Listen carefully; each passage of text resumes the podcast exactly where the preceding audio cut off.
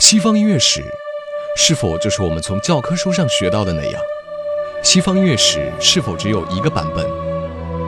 对于这些，你是否有过质疑呢？让我们带给你不一样的内容。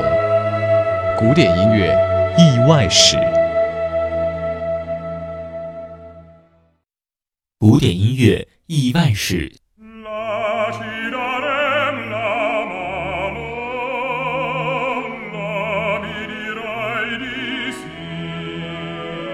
听众朋友们，大家好，这里是知乐古典音乐，您正在收听的是古典音乐意外史系列节目，我是你们的老朋友翟立晨。在上一期的意外史系列节目，我们为大家讲了关于莫扎特的秘密。莫扎特真的是被萨列里毒死的梦？如果您收听了我们的上一期节目，相信您自然知道答案了。那么在今天，我们就为大家讲一讲关于这起毒杀究竟从何说起呢？莫扎特是被毒死的，这一说法最早也是出自于萨列里。晚年里独自生活的萨列里在精神上出现了问题，被医院收留。在一八二三年的秋天。维也纳的报纸上登出了萨列里在医院就医中亲口透露给莫扎特下毒的报道。几日之后，萨列里甚至想用剃刀割喉自杀。如果割喉自杀是一个精神恍惚老人的疯狂之举，那几天前说的给莫扎特下毒是否也是疯话呢？不过好事者自然是不会放过这样劲爆的八卦。哪怕后来萨列里在临死前曾想自圆其说，竭力否认自己毒杀了莫扎特，可流言一旦传开，就无法制止。人们向来只愿意相信自己相信的事实。同时，贝多芬的谈话记录虽然把矛头指向了别处，但这个萨列里毒杀莫扎特的话题还是一而再、再而三地登场了。尽管贝多芬对这种传言的可信度持否定态度，但从另一个角度来看，在贝多芬的时代，萨列里谋杀了莫扎特这一说法已经是甚嚣尘上了。煽动这样的传言，大概是维也纳当时的国民生活写照。莫扎特去世的欧洲大时代，法国大革命以及之后的拿破仑战争席卷欧洲，维也纳自然也不能幸免。在短暂的共和之后，随着拿破仑在欧洲的失利，宰相美特尔尼西很快就恢复了帝制。旧势力的卷土重来，自然会对国民进行更加严厉的舆论管控。国内建立了庞大的警察特务机构，监视着国民的一举一动，甚至在酒吧、在餐厅、在街角都密布着便衣警察和告密者。这样的生活环境自然不会主张谣言。萨列里就是在维也纳这样的特殊时代中去世的。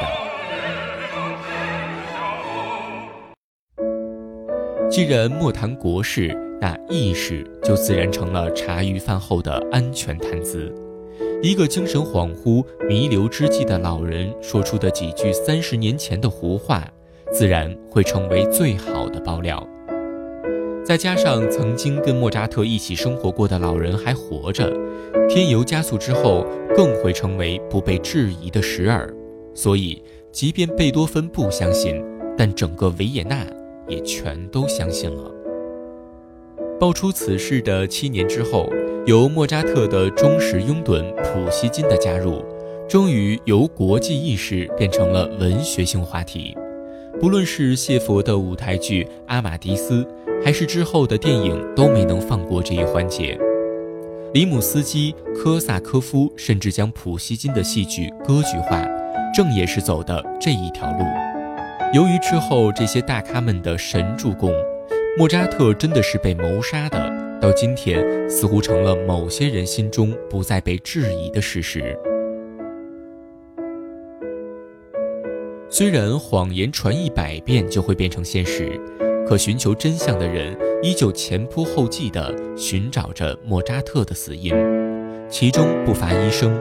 他们想按照砒霜和其他有毒物质的毒发现场跟莫扎特死前的病状做对比，可惜证据实在太少，留下来的仅仅是一张医生的诊断书，以及死后三十年相关者们星星点点的模糊记忆。